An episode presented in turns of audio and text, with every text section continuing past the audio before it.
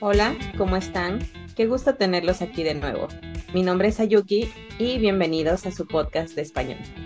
Mexicanidades aquí y ahorita, donde tres maestros de español hablaremos de temas de interés, cultura mexicana y dudas que tengan del idioma. En este episodio explicaremos los usos de una palabra tan pequeñita de dos letras y cuyas funciones varían entre tiempos e intenciones.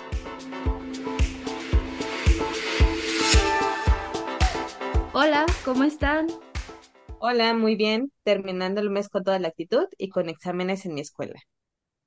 Hola, igual esperando con ansias la parte fría del año. Ey, cierto, dices tú que eres fanático del frío. Sí, y cada vez está más cerca, estoy emocionado. Ya lo esperas con ansias. Bueno, por lo pronto, digo yo que ya se siente el vientecito de muertos, decimos. Y pasando al tema del día de hoy, vamos a hablar de algunos de los usos de la palabra ya. Es una palabra con muchas definiciones y suele ser un dolor de cabeza en algunas ocasiones. Así es, y es tan pequeñita que no siempre ponemos atención a cómo la usamos. Precisamente por eso hicimos un listado de los usos de esta palabra. ¿Y quién va a iniciar con algún ejemplo? Yo usamos ya con algunos tiempos compuestos para indicar que una acción fue hecha con anterioridad. Sí, si hablamos de hechos pasados y experiencias vividas en tiempos simples y tiempos compuestos. Por ejemplo, hemos visitado Oaxaca muchas veces o habíamos vivido aquí antes. Generalmente anteponemos ya. Y si nos ponemos gramaticales, usamos ya en los tiempos pretérito indefinido, antepresente o pretérito perfecto y pluscuamperfecto o antecopretérito respectivamente. Exacto. Estos tiempos funcionan perfectamente con la palabra ya. A ver, a ver, ¿cómo? Cuando alguien me pregunta si conozco los Estados Unidos, perfectamente puedo responder, sí, ya he estado en New Jersey, en New York. Es algo que realicé hace tiempo, entonces por eso uso ya. O cuando alguien me pregunta por qué yo conozco los finales de las películas con anticipación, generalmente respondo que yo ya había leído el libro mucho tiempo atrás. ¿Es verdad o solo es un ejemplo que nos estás diciendo?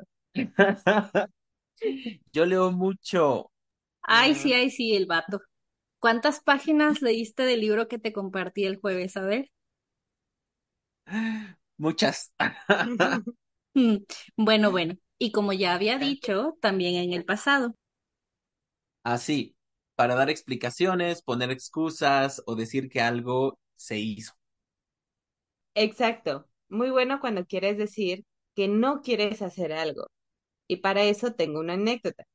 Primero tengo que aclarar que mi mami es una gran cocinera y generalmente me encanta todo lo que prepara. Pero hay una comida que a ella le gusta mucho y prepara frecuentemente, pero a mí no me gusta para nada, la pancita.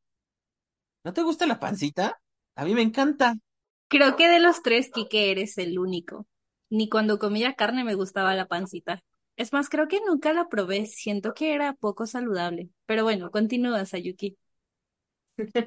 Ok, pues no sé por qué, pero no me gusta su sabor. Entonces, cada vez que mi mamá hace pancita, tengo que aplicar la clásica. No, gracias, ma. Yo ya comí, ya comí algo en el trabajo. Ay, sí, yo también la apliqué cuando no me gustaba lo que había de comer en casa. También la aplico cuando estoy en casa de algún amigo o amiga y me invitan a comer algo que no me gusta. No, gracias, yo ya comí antes de venir para acá. ¿Qué pasa con tus modales? A mí me enseñaron que se debería aceptar cuando te invitan. Exacto. Hasta yo que no como carne siempre les digo, bueno, pero solamente la guarnición. Pero no, en ocasiones hay cosas que no. Mi educación no puede con tanto. El iris. Otro uso bastante común de la palabra ya es cuando queremos indicar que una situación cambió con respecto al pasado. Por ejemplo, cuando hablamos de antiguos hábitos que no tenemos más. Durante todo mi tiempo en la universidad, yo solía fumar, pero ahora ya no fumo. Ay, sí. Y qué bueno que ya no fumas, porque yo era fumadora social y fumaba porque tú estabas también. Pero bueno, volviendo a ese uso, cabe destacar que en este ejemplo ya va acompañado de no. O sea, ya no fumo, ya no leo como antes y así. En mi caso es igual.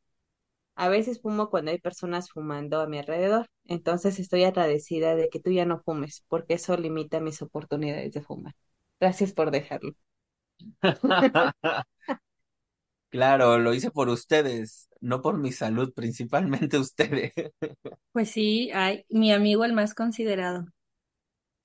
Y tomando ese uso de ya para algo que era común en el pasado, pero ahora no, en mi casa antes fallaba mucho el internet y ahora contratamos una mejor compañía.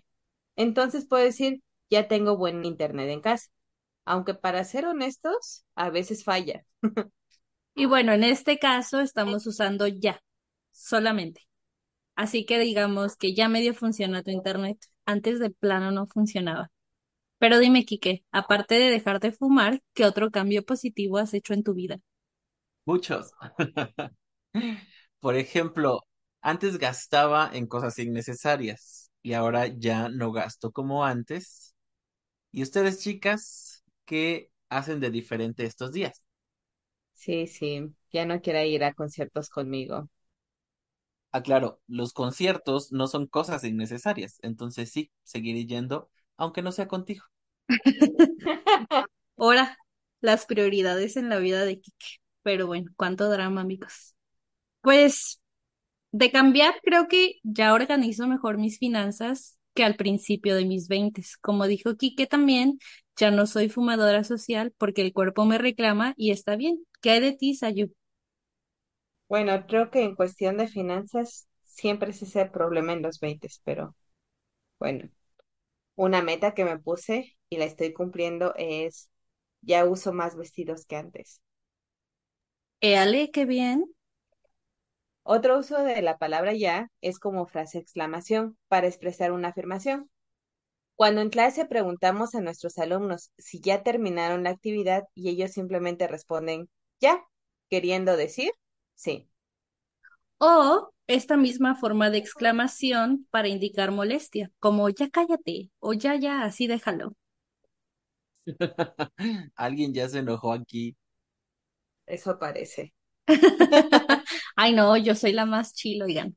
Bueno, y con esto quiero decir que ya hemos terminado por hoy. Quique, Sayu, gracias. Pues como ya terminamos, ya nos vamos. Entonces, nos vemos pronto. Eye, Tomando en cuenta todo lo que aprendimos el día de hoy. así, así somos Bueno, bien aplicados, oiga. bueno, nos escuchamos en el próximo capítulo. Tengan bonito día o noche, dependiendo de a qué horas nos estén escuchando. Así es. Nos oímos. Bye.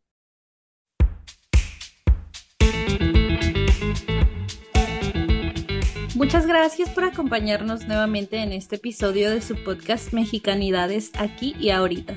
Como siempre, no olviden suscribirse, darle me gusta y compartirnos con otras personas que aprenden español. Así nos ayudan a que más personas nos escuchen. Y déjennos sus dudas o comentarios en el canal de YouTube, en Spotify, en Apple Podcasts, en Instagram, en donde nos escuchen. Nos oímos pronto.